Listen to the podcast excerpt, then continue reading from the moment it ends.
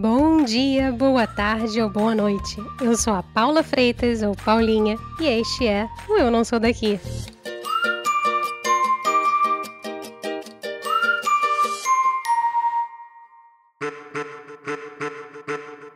Hoje a gente vai dar um pulo lá em Oslo, na Noruega, para falar com a Mari Vachelke. A jornalista de Florianópolis mora na capital norueguesa há mais de 10 anos. Eu tenho a sorte de chamar ela de amiga.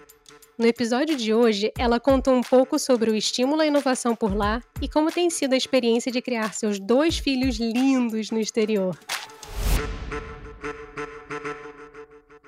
Amiga, eu nem acredito que a gente finalmente vai gravar o nosso episódio juntas.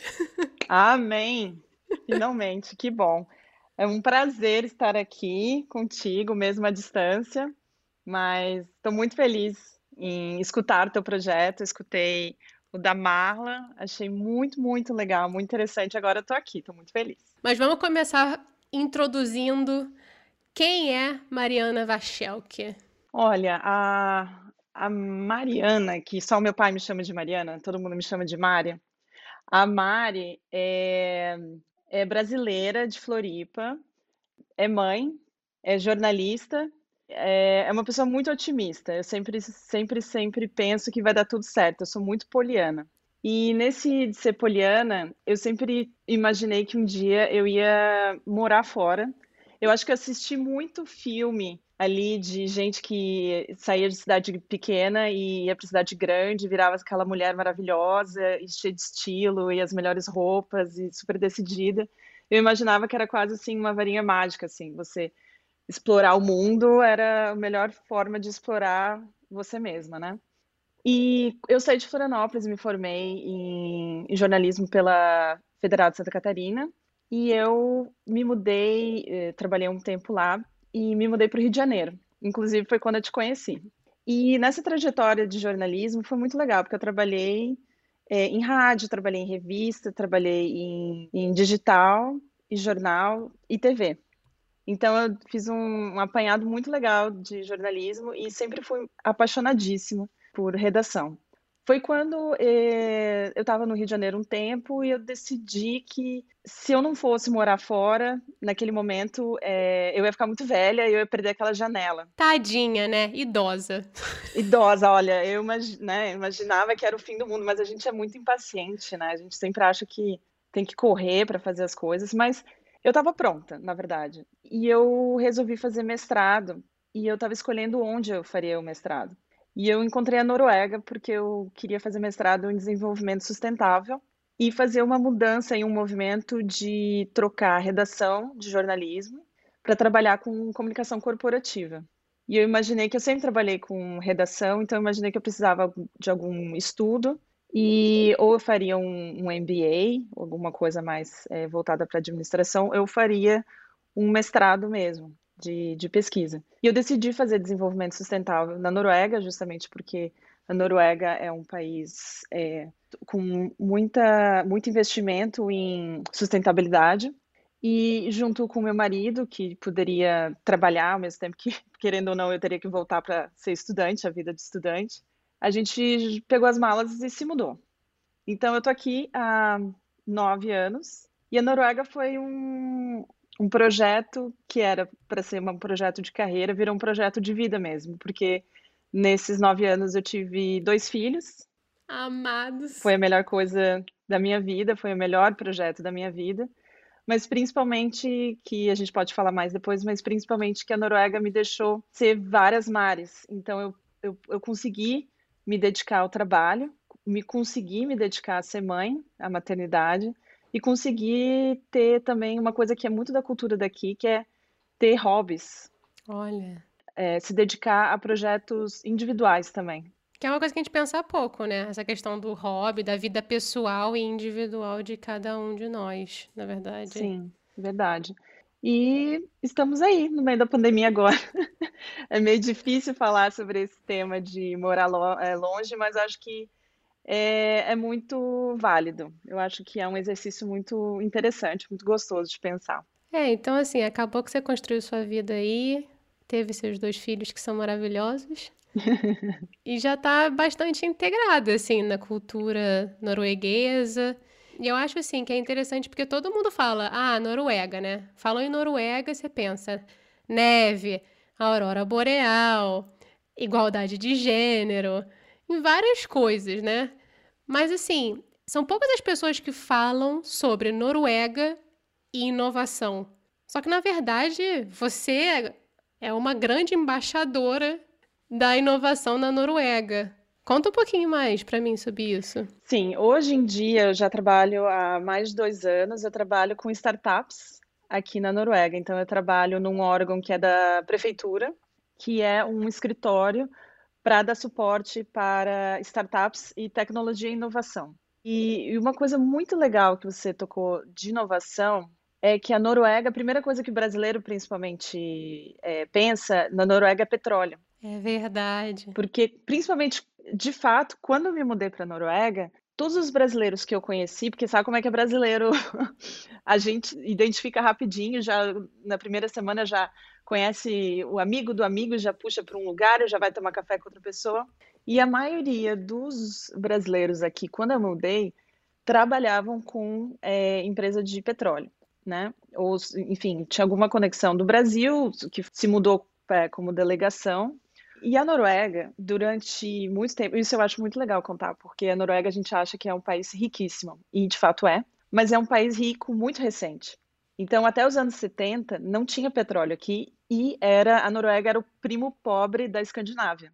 Então, é muito interessante para viajar é, é, para a Dinamarca, por exemplo. A Casa Real, o Palácio Real, é, é, coberto de detalhes e tem um pouco de ouro, inclusive, e tal. E a, a, o Palácio Real da Noruega é muito simples. É, a Noruega era realmente muito diferente da Dinamarca e da Suécia em relação à economia. E nos anos 70 acharam petróleo no Mar do Norte, né? Então deu um boom gigantesco na economia e inclusive investimentos, né? Só que aconteceu, de uns cinco anos para cá, o mundo mudou muito. Todo mundo percebeu que não podemos é, investir toda a, a nossa tecnologia, tempo, energia e tudo mais em petróleo. E a Noruega, sempre muito para frente, percebeu isso também e, e, começou a investir em energia sustentável e outras formas de, de tecnologia. Então, uma coisa muito interessante que eu vejo é, é, no meu trabalho e, em colegas também, assim, amigos, é que antes, antes as cabeças, os melhores alunos das universidades já imaginavam é, trabalhando em, em companhias de petróleo. Os melhores estágios eram em companhias de petróleo, certo? Era meio que automático, né? Exato. Então, assim, não sobrava, assim, claro que sobrava, mas nos, os melhores alunos estavam lá com petróleo enfim, o que eles queriam, na verdade, o, o, governo, os especialistas, os pesquisadores, professores, eles queriam é, justamente mudar esse movimento. Então, é, começaram a investir muitos em projetos sustentáveis, em energia limpa, e muitas, muitos engenheiros, vamos ver esse exemplo, em vez de trabalhar em petróleo, agora estão trabalhando em startups, por exemplo. Estão trabalhando em energia sustentável, estão trabalhando com soluções inovadoras, e isso é muito legal, e eu vejo isso todo dia no meu trabalho. Então foi um incentivo do governo para ter essa transição quase que or, orgânica, mas assim, incentivada pelo governo, de ir do petróleo para a inovação, para energias sustentáveis e tudo mais. Foi uma visão do governo. Sim, do governo e junto com é, é universidades, pesquisadores, é, formadores de opinião, é todo tem um movimento de jornalistas. Então, assim, o, o norueguês é muito o norueguês, eu digo, não só norueguês, as pessoas que moram aqui, né? Que eu acho mais legal dizer assim. Aqui a sociedade é muito crítica dos políticos e eles exigem muito, então sempre tem coluna no jornal, é, pegando dos dois lados, criticando alguma decisão do governo, e isso é uma realidade. É pressão, pressão de todos os, digamos assim, da sociedade, do, do governo, do, da universidade, dos pesquisadores, em mudar, e que eles chamam desse green shift, né? Uhum. Mas e aí? Você acha que Oslo tá pau a pau com Barcelona, com Tel Aviv, em nível de startup? Qual é. Ou tem diferenças, talvez, de tipos de startup, dependendo da cidade? Tem tipos de startup, porque aqui Ah, uma coisa muito interessante é a Noruega, é, a gente fala muito de petróleo e de pesca, por exemplo, salmão. Aham. Só que essas duas economias, elas ficam mais na costa oeste. Então, Oslo não tem tanto, por exemplo, tu não pode trabalhar offshore em Oslo, entende? Então, tem muitas empresas, muitos engenheiros que estão, na verdade, é, na costa oeste, não em Oslo. E Oslo é muito conhecida com tecnologia para trabalhar com saúde, para trabalhar com softwares de otimização de, por exemplo, é, transporte público, é, marítimo, mas no, no sentido é, de logística, porque aqui tem um porto. Então, é, é um pouco diferente. Assim, é claro que você, tipo, tem que dar um, um zoom para entender a diferença, porque Noruega é muito pequeno, o país, né? Mas é, de certa forma, é muito diferente a costa oeste com o, a capital. E voltando à tua pergunta, tipo, eu acho que não dá para comparar com Tel Aviv, não dá para comparar com Barcelona, que são cidades muito maiores Uhum. que Oslo. Porém, o nosso grande, a gente trabalha muito mais assim olhando para Estocolmo. Estocolmo está ainda muito na nossa frente, mas uma coisa que Estocolmo não tem e a gente tem é que a gente chama que Oslo é a sua cidade compacta preferida. Aquela questão dos 15 minutos, é isso? Exatamente. Então, assim, Oslo, você pode tomar um banho ali no porto rapidinho, você pode esquiar, pegar um metrô, 15 minutos você já está esquiando nas montanhas E caindo um por cima do outro em cima da neve. e cair com Paulinha, Paulinha maravilhosa esquiando. Ai, foi ótimo. Mas assim, você foi prova disso. A gente estava perto do centro, a gente pegou nosso esqui, em 15 minutos a gente já estava na trilha, né? Então você só precisa de um cartão do metrô e você se vira.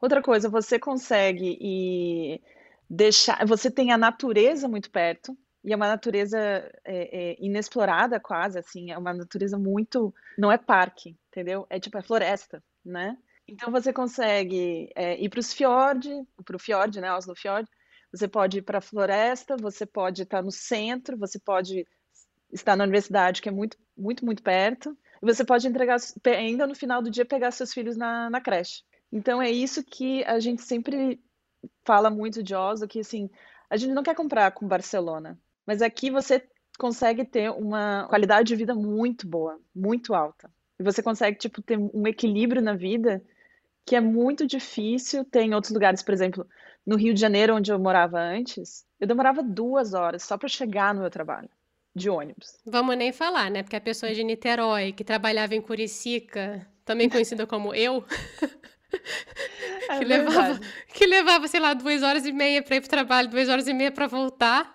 Jesus, nem me lembro. É verdade. É claro que no Brasil, no Rio, a gente tem a nossa cultura, a gente tem aquela espontaneidade maravilhosa de vai lá e chama, vai lá na baia do, do colega e fala, vamos lá tomar uma cerveja, né? É uma coisa, é uma, é, é, é- é um esforço zero, é, é muito gostoso isso. Eu sinto muita falta dessa espontaneidade. Aqui, ao mesmo tempo, é o contrário. Aqui, por exemplo, fazer, é, completar 30 anos, eu não sei como é que é aí na Itália, mas completar 30 anos aqui é um grande marco na vida. Tipo, o que que eles fazem? É uma grande festa, tipo, é um é um investimento, é um, um orçamento de festa, como se fosse assim, sei lá, como se fosse quando a gente faz. Eu não, não fiz festa de 15 anos, mas é, é quase uma festa de 15 anos de investimento, assim. Você chama todos os amigos, você se prepara, você pre- se prepara assim um ano de planejamento. É um, é um grande momento, é um grande momento. Enfim, é, eu, eu levei um susto uma vez porque uma colega minha de, de mestrado me chamou, me chamou, me mandou um e-mail com um convite de calendário e eu olhei assim, não, não era convite de calendário, mentira, é no Facebook. Ah, tá. Aqueles, aqueles eventos, né? Os eventos, é, é, mandou um ano de antecedência. Aí eu olhei, achei que ela tinha é, né, se confundido com o ano e tal. Ela falou, não, não, não, é meu aniversário de 30 anos. Aí eu falei, gente, mas eu vou botar que vou, né? Daí eu aceitei. Eu falei, vou, vou, vou, acho que vou, né? Eu falei, Aí você tá, né? Talvez, vamos ver, daqui a um ano, talvez eu ainda esteja viva, talvez daqui a um ano eu ainda esteja aqui. Não, eu falei, é exatamente, porque na época eu, enfim, isso é interessante porque minha, na, a, o plano inicial era, era, fazer o mestrado e voltar para o Rio, né? E cá estou, nove anos ainda aqui. Mas isso eu acho muito surreal, essa, essa organização, assim, muito tempo antes, que eu acho que perde um pouco a graça de organizar as coisas e não tem essa espontaneidade que a gente se acostumou. Mas eu entendo, porque tipo, o pessoal aqui não tem, tem que se organizar, por exemplo, se tem filho, tem que já contratar babá com antecedência. Se as pessoas têm é, viagem de trabalho, já fica aí e tal. Mas é um pouquinho, não é claro um ano toda vez, mas é pelo menos, olha, eu vou dizer, hein, pelo menos um mês de antecedência você recebe uh, os convites para para um jantar, por exemplo. É, tipo a galera que vive, sei lá, em Londres também é um pouco assim. Você marca com meses e meses de antecedência, se não tiver no calendário, não existe. Você não vai fazer pois é. acontecer. É. Pois é. Mas enfim, eu ia te perguntar, Mari, você comentou esse negócio de escola e tal, né? Uhum. E você comentou que você é mãe. Então vamos mudar um cadinho o rumo da prosa para falar dos maravilhosos Isabel e Jonas, também conhecido como Bebel e Jojo. Sim, maravilhosos, maravilhosos. Eu nunca, eu nunca é, pensei, é, não é que eu nunca pensei em ter filhos, mas eu não, eu, eu tava postergando esse momento de maternidade por um tempo e a Noruega foi um momento de respiro aqui, né? E foi um momento que eu imaginei assim, olha, tá aí, eu tô pronta para ser mãe. Só que Mentira, a gente nunca tá pronta para ser mãe, mas isso é spoiler, né? O nariz da Mari está crescendo. Pois é, não, gente, não, mas é verdade que a gente tem uma ideia do que é ser mãe, mas é, é tem uns plot twist aí que eu te contar. Mas aqui na Noruega é muito interessante a, a maternidade, que o momento que você engravida, você faz teu exame com o médico e fala, olha, tô grávida você vai no médico, que é o médico, como se fosse médico de família, né? O teu. Médico geral, né? Clínico geral. É o médico geral, é o clínico geral. Que você tem o seu, né? Quando você recebe o teu, teu número de, da, da Noruega. E, e ele falou: ok, vamos começar o, o pré-natal e tal. Eu falei: ok. Só que aqui é muito, muito diferente do Brasil. Que é, é muito tranquilo, tudo é, é considerado assim. Não, você tá saudável, você é jovem, você não precisa vir aqui todo mês Aqui você tem um ultrassom durante a gravidez inteira, que é, é surreal comparação, por exemplo, eu tenho amigas que ficaram grávidas, tiveram filho no Brasil, elas tinham ultrassom todo mês. Aqui é uma vez só. E aqui é muito assim, você pode ter uma vida assim, se, é claro, cada gravidez é uma gravidez, mas aqui você pode, é, por exemplo, esquiar você pode fazer exercícios, você pode fazer coisas do tipo até o último momento da gravidez, assim, né? E eu achei muito legal essa filosofia de, de que gravidez é uma, um processo saudável ali, você tá tranquila. Mas, enfim, estar grávida aqui, ser mãe aqui, eu acho que foi muito, foi muito bom e foi muito ruim. Porque eu estava longe da família, né? Eu não tive, por exemplo, é, chá de bebê, chá, chá de fralda, essas coisas assim mas eu tive aquela calma de não ter nenhuma pressão, sabe? Ninguém ficou te falando, Mari, você tem que, sei lá, guardar cinco fraldas todos os dias, ou você precisa botar o pé para cima, sei lá. É, não, era uma coisa assim, foi muito tranquila. Obviamente, porque eu não tive nenhum problema de saúde. Eu sei que tem muita grávida com complicação. Mas foi muito tranquilo aqui. Foi tipo, aqui, para ter uma ideia, ninguém. O pessoal nem levanta da cadeira do ônibus, do assento do ônibus para te sentar, sabe? É tipo, né, ela tá grávida só, tá tudo certo, sabe? Tá cheia é de muito... saúde aí, tá em pé, tem duas pernas. É, mas é, para falar da, das coisas que foram muito legais aqui, foi que a licença maternidade e paternidade é de um ano. Então, peraí, a mãe tem um ano e o pai tem um ano? Não, total é um ano. Uhum. Então você divide entre o pai e a mãe. Só que tem uma regra que, primeiro, a mãe tem que começar por causa da amamentação, né? Que eles incentivam a amamentação materna e tal. Você tem que dividir com o, o, o seu, seu companheiro. Em geral, é meio a meio.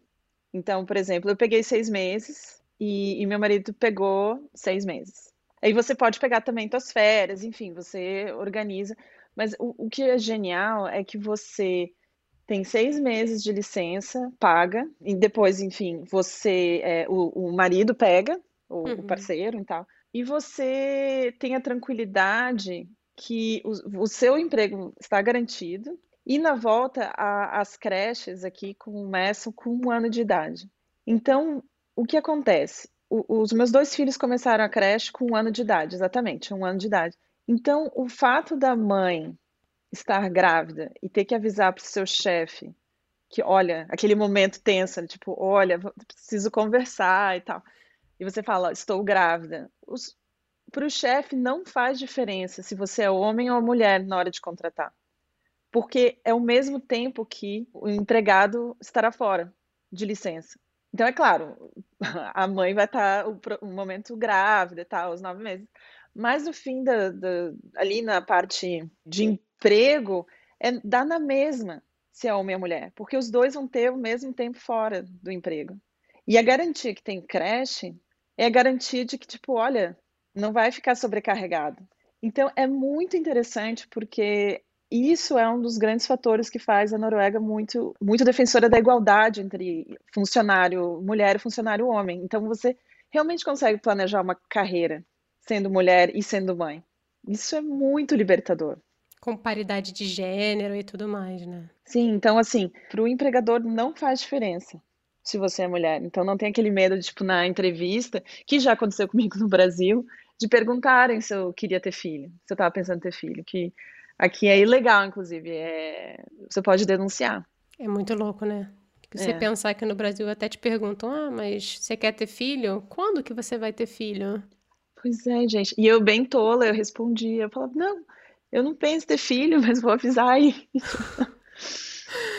Ai, Senhor. Mas falando de, de coisa que para mim foi um pouquinho triste, foi a falta da família, que tipo, eles não me eles não me viram grávida muito, entendeu? Eu acho que foi foi assim, é, é, ter o bebê recém-nascido foi muito diferente. Não teve toda aquela aquela paparicada, né? Foi um pouquinho sozinha, assim, um pouco solitária. Claro que, tipo, tive meu marido aqui, mas é diferente. É difícil, né? Porque você tem que. Toda a sua rede de apoio é um pouco inexistente, então você tem que se virar nos 30, literalmente, né? É, e quando eu tive filha, a minha filha tem sete anos e o meu filho tem quatro. Sete anos, bota aí, não tinha, aqui na Noruega não tinha tanto delivery ou tanto é, teleentrega ou é, todos, esses, todos esses aplicativos de comida não existiam. Nada. Gente, uma vez, era uma vez, uma época onde não tinha entrega. Gente, mas mudou muito. E outra, ah, outra coisa que agora falando de aplicativo, vamos entrar aí nesse aplicativo. Não tinha, tinha, era bem no início do Instagram, bem no início. Então assim, eu li um livro sobre gravidez e como ser mãe, aquela coisa toda durante a gravidez inteira. E, e odiei. E eu não vou dizer o, no, o, nome do livro porque eu não quero criar, porque todo, todo assunto de maternidade dá rolo. Mas assim, de, de forma, o que eu queria dizer é que não foi o tipo de livro que me que colaborou comigo, com o meu estilo de ser mãe. E não tinha tanto, porque hoje em dia eu vejo tanta conta do Instagram tão boa, sabe? É, é um grupo tão bom tão. Mente aberta, com Nossa! visões diferentes também, né? Principalmente a questão de culpa e a questão de não ter que ser perfeita e as diferentes formas de ser mãe, as diferentes formas de encarar, diferentes formas de dividir as coisas com o pai. E, gente, eu vejo hoje em dia falo, nossa, seria muito bom ter tido todas essas informações, todas essas vozes na minha época, né? Tipo, gente, sete anos não é nada. E, e olha quanto que mudou, graças a Deus, né? Nossa, também era. Precisava também, né? Porque Deus me livre, se a gente ficasse parado lá atrás ia ser difícil. Nossa, quando eu, eu lembro que blog tava super em alta. Blog, assim, todo mundo que virava mãe criava um blog. E os blogs eram assim, ah, receita de cenourinha com não sei o que. Eu falei, gente, meus filhos vão sobreviver. Eu preciso mais, assim, o suporte de afeto, né? É, mas aquela coisa assim de uma mãe dizendo assim: olha, vai dar tudo certo. Você não precisa fazer cenourinha orgânica, amassadinha todos os dias. Vai dar tudo certo, sabe? Entendeu? É, é, não tinha tantas essas mães mais práticas para a gente, eh, sabe, esse acesso, assim, eu acho que elas estavam muito é, estudando, assim, estavam muito tateando se elas podiam se manifestar ou não, sabe? E hoje em dia estão uhum. aí, que eu acho que estão fazendo um ótimo, um ótimo trabalho. E assim, falando dessa, dessa questão de ter filhos na Noruega, uma vez eu lembro claramente de você me contando uma história de quando você viu a Bel, quando ela estava assim. Acho que ela estava aprendendo a escrever e ela já estava desenhando muito, assim. Eu acho que ela tinha um exercício, e eu posso estar enganada, a minha memória pode estar brincando comigo, mas era uma coisa tipo a Bel desenhando a bandeira norueguesa e escrevendo o nome dela, era uma coisa do tipo. Sim. Como que é isso? E assim, parênteses, não estamos no nosso melhor momento de orgulho nacional, e eu acho que ninguém deveria ter orgulho nacional, vamos deixar muito claro, deveríamos Sim. ter vergonha nacional. Uhum. Mas como foi essa sensação de ver sua filha e seu filho, né, agora crescendo, aprendendo a ler, escrever e pertencer a uma cultura que não é a sua? Eu acho que isso foi um momento que deu aquele, aquela, ah, aquela facada assim no coração, né? E eu, eu, lembro que eu, eu assisti a cena, eu dei até tipo um passo para trás, assim, com a mão no peito. Eu, ai! Aí eu não falei nada porque, enfim, eu, não é o momento para falar nada para uma criança tão nova, mas eu não me meti nessa nessa identidade dela. Eu acho que eu, eu também não li nem nada sobre isso, mas o meu instinto foi, e o, o meu lado mais sensato, não sei, foi que assim, olha, essa identidade, mesmo de adulto, é muito delicada eu não queria interferir em como ela vê a identidade dela. Se ela está confiante, ela está segura e ela está feliz, porque querendo ou não, eu sou imigrante, ela é imigrante também. Eu vejo assim, eu vi assim, certo? Uhum. E eu, assim, se ela está segura do jeito que ela está se identificando, tá tudo certo. Ela vai crescer e ela vai perceber que ela não é norueguesa.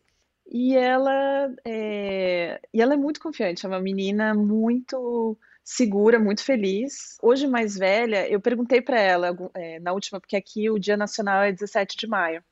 E as pessoas vão na rua, se vestem com a roupa tradicional e com as bandeiras. E ela faz tudo isso, sabe? Ela não tem a roupa tradicional, porque é uma coisa que passa de mãe para filha, mas elas, ela, ela levanta a bandeira, ela faz tudo. E o, e o, Jonas também. E eu, muito discretamente, perguntei assim: Isabel, você se sente mais norueguesa ou mais brasileira? E ela falou que se sente os dois. Olha. E para isso, para mim, tá ótimo. Eu acho que é muito interessante. Eu acho que é também um, um ponto muito forte do desse, desse podcast, que é a história do pertencimento. E isso é muito importante para a gente se sentir. Isso, isso afeta a nossa carreira, nossas relações sociais, tudo assim. A sensação de tipo, quando você percebe que você não precisa pertencer a um lugar, a um, sabe, a um chão específico. O importante é você saber se você está confortável com a sua identidade. E ela falando que ela está confortável com a identidade dela de metade norueguesa, metade brasileira, tá ótimo. Porque realmente ela, ela só estudou em, em escola norueguesa, né? Ela fala norueguês oito horas por dia ela é fluente, ela aprendeu a ler e escrever em norueguês antes de português. Ela come comida norueguesa, ela escuta, ela vê o desenho, tudo. Então, acho que nada mais justo. E tem muita coisa legal para aprender da cultura aqui. Mas, claro, fazemos, né? Preparamos um feijão, né? Uma farofa. Um brigadeiro. Brigadeiro. Ai dela se não torcer pro Brasil, entendeu? Qualquer esporte, não importa, entendeu? E se for na Copa do Mundo, ganha estrelinha. Com certeza. Não, mas eu acho, eu acho gostoso pegar o, o que a gente acha legal de cada cultura. Com certeza. E construir a nossa, tipo. E também tem muito assim, a cultura de cada família, né? Também. Eu acho que muito legal, por exemplo, ela adora música. E ela adora, tipo, uma percussãozinha, sabe? E dançar e tudo. Então, aqui em casa eu boto eu não escuto música norueguesa, por mais que tenha muita música norueguesa legal, eu gosto de escutar, enfim, muitas vezes, muitas vezes mesmo, é só é, música brasileira. Em comparação, eu acho os desenhos daqui muito legais. Por quê? Conta mais um pouquinho. Por que, que eles são mais legais, você acha? Ah, eu acho que. Ai, uma coisa assim. é, que eu antes eu, eu estranhava, mas eu acho interessante é a história de. Eles não usam muito eufemismo, eles são muito assim claros nas mensagens, até para criança, por exemplo, existe é, livros que falam, por exemplo, sobre morte. Eles falam claramente que morte é morte. Os desenhos daqui são muito legais, mas em especial a- tem um canal para criança daqui, que é como se fosse ah, o canal público, Aham. que eu vou te dar um exemplo muito legal. Tem dois programas que eu achei geniais. Um é que eles têm um telejornalismo para criança, que eles pegam todas as notícias do mundo e eles Olha. transformam numa linguagem para criança e pré-adolescente. Tem duas, duas faixas etárias aí. E ela assiste, é, são o quê? Sete minutos. Tipo um rapi- uma rapidinha, assim. É, mas eu lembro que teve uma vez que eu fiquei meio chocada que teve um caso de ah, internacional na França que decapitaram alguém. Aham. Eles incluíram isso no jornal, porque era o que estava todo mundo falando, é uma notícia de grande destaque na mídia, eles falaram e botaram, só que eles mudaram o jeito de falar a notícia, o jeito de dar a notícia, mas eles dão a notícia. Então, eu achei genial essa, esse telejornal. Eu estou um pouco fora do, de como que tá o, o programa infantil no Brasil, mas esse eu achei muito legal. Achei muito legal. Lembrou assim é, um pouco da TV Cultura da nossa, da nossa Aham. época, só que é bem factual, assim, e, e digamos que a realidade hoje está bem pesada, né? Não tem muita notícia boa. Opa. E eles dão, eu achei genial. E outra coisa que eu achei muito legal, sem querer entrar muito por parte da política, mas isso foi muito, muito legal, é que teve uma coletiva de imprensa. Quando deu o primeiro é, isolamento aqui na Noruega, em março, teve uma coletiva de imprensa para crianças.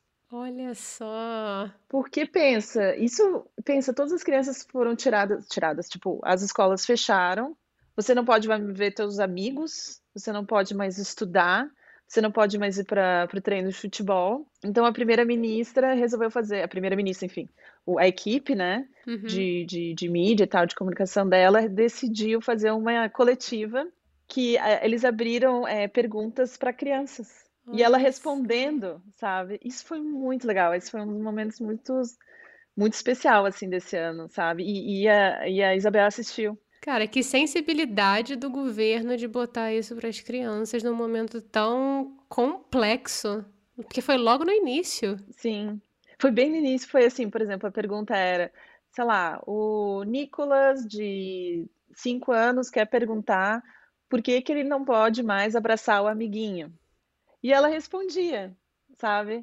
Então, assim, é, eu acho legal que eles tratam criança de uma forma assim muito muito sóbria assim, não- eles não não mimam, eles não, sabe? Eles falam a real assim. Então, É, porque tem muito também, né? Às vezes, sei lá, eu não tenho filhos, mas você tem, você pode falar muito melhor do que eu, mas tem muita gente que diminui quase, né, a capacidade de entendimento da criança, quando na verdade a criança entende muito mais do que a gente gostaria que elas en- entendessem até, né? E eu acho que esse ano provou isso assim, que imagina a cabeça de uma criança durante esse ano. Se pra gente foi difícil, né? Então, eu achei legal. Eu achei bem legal. Foi um- uma sacada muito boa. Agora sim, momento rir da desgraça alheia. Porque assim, eu gosto aqui sentadinho, ouvindo você falar, me contar as suas histórias. E por que não me contar uma desgraça, um caos nessa sua vida norueguesa? Tem alguma coisa assim memorável nessa sua história? Cara, tem. Eu nunca tive assim problema assim é, dramático, mas engraçado. E eu sempre dei bola fora, mesmo quando, quando eu saí de Floripa e fui pro Rio, eu já dava bola fora no Rio, só pra te dar uma, uma referência. A Mari sentava no Mas meio fio, gente, comigo, tá bom? é, não, mas no Rio eu me senti, é, foi, foi, eu dei várias bolas fora, mas aqui na Noruega é, não foi bola fora, mas teve um, um, um caso que eu achei tipo muito surreal. Eu, eu, eu xinguei o caminho inteiro, mas depois, hoje em dia, eu rio. É, é- é- foi, valeu para ter esse, esse momento engraçado. foi o seguinte: lembra dos 30 anos, festa de 30 anos, que é um grande evento? Claro. Então, vamos voltar para ele. Vamos voltar para ele. Eu estava aqui, era antes de ter filhos. A gente tinha uma amiga norueguesa que nos. É, enfim, ela estava. É, ela conheceu um amigo dela. Tinha um amigo dela que não era muito tempo amigo dela, mas era tipo um amigo recente, que ia completar 30 anos. E ele, é, em vez de fazer a festa dele na cidade, não tinha lugar para alugar um, um, lugar grande para as festas. Ele alugou é, uma cabana, aqui pertinho, assim. Uhum. Aí eu perguntei, ah, cabana e tal, e eu não tenho carro. Isso é interessante explicar, viu? Eu sou mãe de dois filhos, vou fazer propaganda de Oslo aí. Mãe de dois filhos, nunca tive carro em Oslo e faço de tudo, para lá e para cá. Não só você, como o seu marido Tiago também não tem filho, não tem filhos, não tem carro, desculpa. Não tem, não temos carro. Há nove anos, tá? Enfim, é, e não alugo também porque eu não tenho carteira de motorista da Noruega, tá? Então, só prova. Enfim, aí a primeira coisa para quem não tem carro é a pergunta: e aí, como é que chega lá? Dá para chegar de metrô? Aí falou: claro, dá para chegar de metrô, tranquilo, a gente tem que dar uma andadinha aí, mas a gente chega de metrô. Eu falei: ah, beleza. Aí ela falou assim: tá, é, um detalhe é que você tem que. A gente, essa andadinha é de esqui, tá? Aí eu falei: ah, diz que, tipo, sair do metrô. Eu, eu não tô entendendo. Ela falou assim: não, é o seguinte, a gente vai pegar o metrô tal, da linha tal, e depois a gente vai ter que esquiar até essa cabana, porque é no meio da montanha. Aí, detalhe, tá? Esse era o meu primeiro inverno na Noruega. Tipo, eu tava andando de. Porque não é esqui, né? Esse esqui que não a gente vê montanha, nos filmes. Né? Não, desce, não desce montanha. montanha. O, a Noruega tem um outro tipo de esqui que você vai em linha reta. Tipo, você vai no plano. Então, assim, é, é quilômetros e quilômetros no plano. Mas é tipo, são quilômetros, gente, quilômetros, tá? Aí eu falei, beleza, vou lá, né? Aí tava eu e o Thiago, e a gente tipo, botou, dela falou assim, ó, você tem que botar tudo na mochilinha, porque tu vai ter que ir de, de, de, de, de esqui, né? Eu falei, pô, beleza. Aí o que, que a gente fez? Eu falei, não, eu vou precisar de um vinho, botei uma garrafa, primeira coisa, botei uma garrafa de vinho, porque outra coisa, você, tu não pode chegar numa festa sem levar teu vinho, ou tua cerveja, enfim, tem que levar, é etiqueta. Aí é, botei um vinho, aí eu pensei, ah, vou tomar um banho, né? Quando eu chegar lá, porque, tá? Botei uma toalhinha, a menor toalhinha que eu conseguia. Enfim, fiz uma mudinha, botei na mochila e fui. Gente, era escuro, era longe, era de noite, era vento. Eu fui xingando o caminho inteiro. E a guria era boa, né? Esquiava bem, foi lá na frente. Eu fui xingando todo o meu vocabulário, assim, tipo, hum, eu não vou dizer aqui, né? Mas assim, bem daqueles. Ah!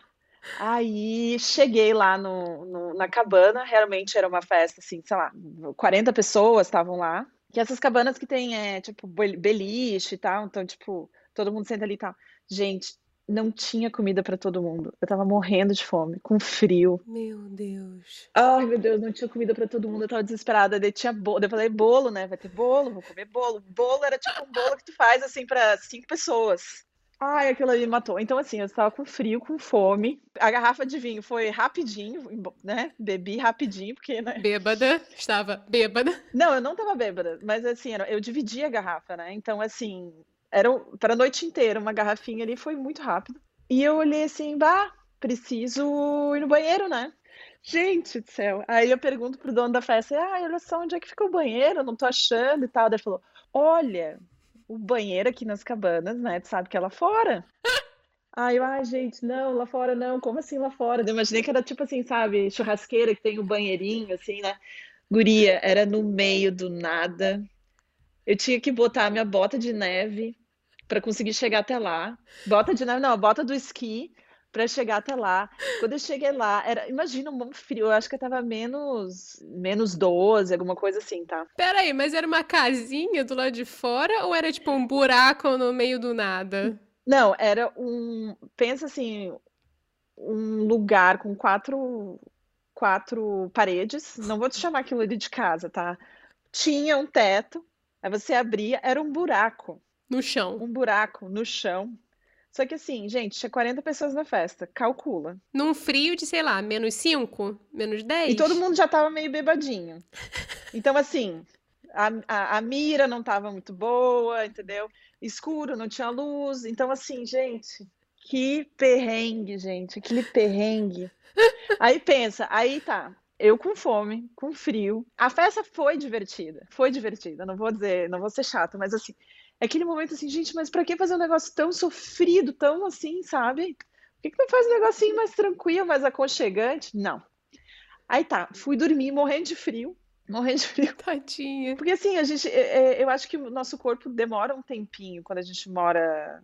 Enfim, gente, eu tava morando nos 40 graus do Rio, mudei para Oslo, foi o primeiro inverno. Então, aquela coisa, eu acho que demorou, assim, um ano para o meu corpo acostumar com essa história, sabe? Enfim, gente, no dia seguinte eu tava meio ressaqueadinha de, né, dessa, todo esse, esse auê aí, esse Paranauê. Gente do céu, eu me toquei de manhã, que não tinha café da manhã, né, obviamente, porque não tinha. Gente, no dia de manhã eu me toquei que eu tinha que esquiar de volta.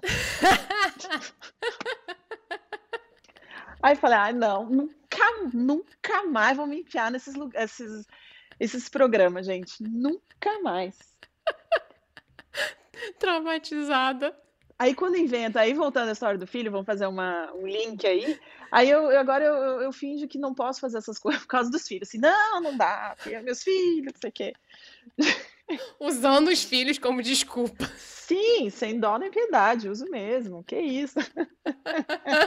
Não, mas essa foi engraçada, assim. E, e é claro que hoje, isso foi meu primeiro inverno, hoje eu ia, já ia saber dos bizu, entendeu? O que fazer, qual que era a mochila, por exemplo, vinho, aquele negócio, aquele vinho lá tava super pesado na minha mochila, esquiando lá toda capenga.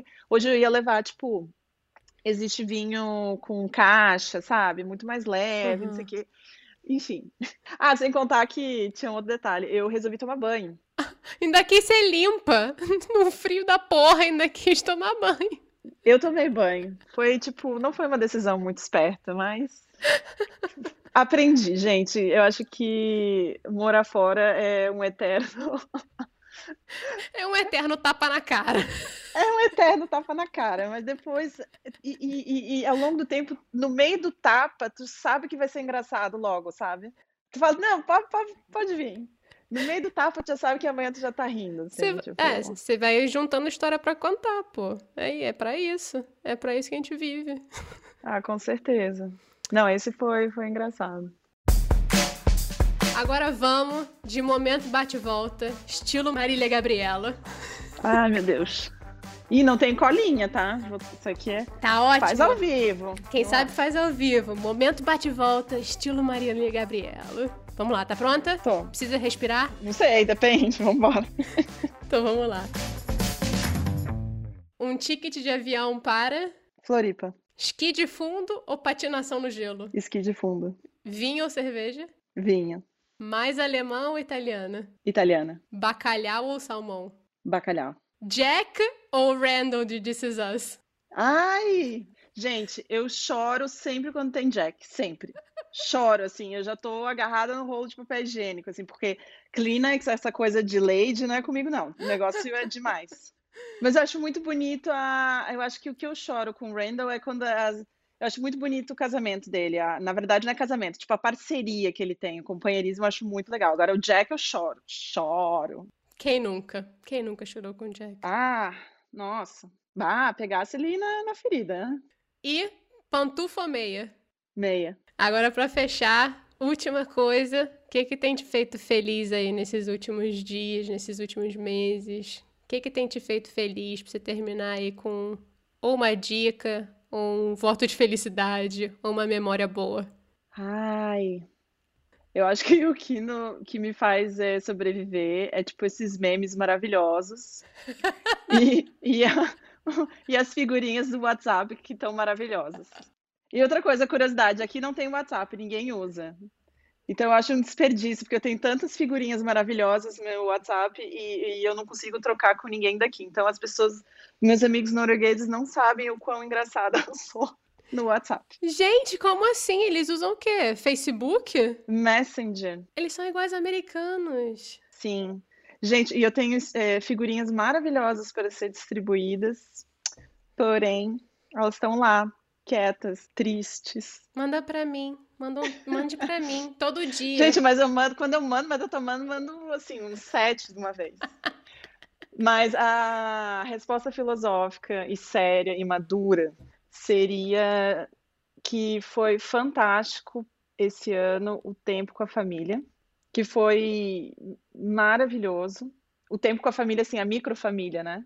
E eu acho que eh, para mim foi muito importante fazer exercício, pagar a terapia foi o melhor investimento. terapia sempre foi muito. Eu já fazia antes, mas assim, é, é... eu acho que foi um equilíbrio. Eu acho que, tipo, tinha que achar o equilíbrio, tanto, tipo, tem que comer as comidinhas gostosinhas, tem que comer uns verdinhos, tem que fazer exercício para se sentir bem e tal. Passar tempo com ligando para as pessoas para não, né? É importante. Mas eu acho que é, também sei lá, se respeitar, respeitar o tempo, não ficar querendo também sair com um MBA nessa história de fazer curso online, entendeu? Eu tava com expectativa bem baixa, assim, de fazer coisas muito construtivas, assim, carreirísticas, mas eu acho que é importante respeitar você, sua saúde mental, sua saúde física. E tá, tá puxado, não é assim, né? Acho que tem que ser realista e dizer assim, ó, gente, calma, não, não, vamos querer muito desse ano, mas. Eu acho que a gente tem que começar a se, se dar conselhos e se dar. fazer autoabraço, sabe? Que a gente faz é, pouco. Mas é difícil. Difícil, Opa. foi, oxe. Mas é isso. Eu acho que o humor do brasileiro para mim foi muito bom. Assim, esse, o meu lado brasileiro que é tipo enorme, eu não sou meio meio norueguesa, meio brasileira como a Isabel, eu sou tipo totalmente brasileira. E eu acho que o bom humor do brasileiro foi o que me carregou, assim, nesse ano. Até para rir da nossa própria desgraça. Sim, sim. Que loucura, gente. Ai, que loucura. Ai, que loucura. Mari, amiga, eu, assim, não vejo a hora dessa pandemia passar. Pra te dar um abraço. Pra eu te dar um abraço. A gente se vê todo ano. A gente tem o nosso, nosso ritual de finais de semana em algum buraco. Sim. E acho que é uma das coisas que me fez falta nesse último ano. E Sim. eu espero que essa coisa toda passe pra gente poder se ver e eu te abraçar e abraçar sua família linda, que também é minha. É mesmo, é mesmo. É a tia Paulinha, gente. E, ela, e tu é maravilhosa, tu és maravilhosa para viajar. É muito, nossa, senti muita falta disso. Se alguém quiser te encontrar, você quer ser encontrada? Onde as pessoas podem te, podem te encontrar por aí nessa vida das redes sociais? Pode, claro. Quem tiver dúvida de Oslo, você, olha, vou ficar muito feliz em poder ajudar. E é, pode me achar no, no Instagram mesmo, é mari.vachelk, vou soletrar porque ah, é chato, é W-A-C-H-E-L-K-E. Então, mari.vachelk. Vachelk. Ótimo. Mari, muito, muito, muito, muito, muito obrigada. Muito obrigada, adorei, viu? O Eu Não Sou Daqui foi apresentado por Paula Freitas, editado pela Stephanie Debi, design gráfico da Gabriela Altran e consultoria do João Freitas.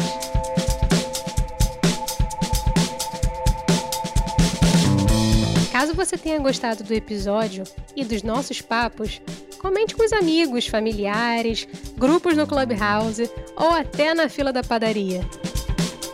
E se conhece alguém que esteja fora do ninho e que tem boas histórias para contar, manda pra gente lá no Twitter ou no Instagram, arroba NSDaqui.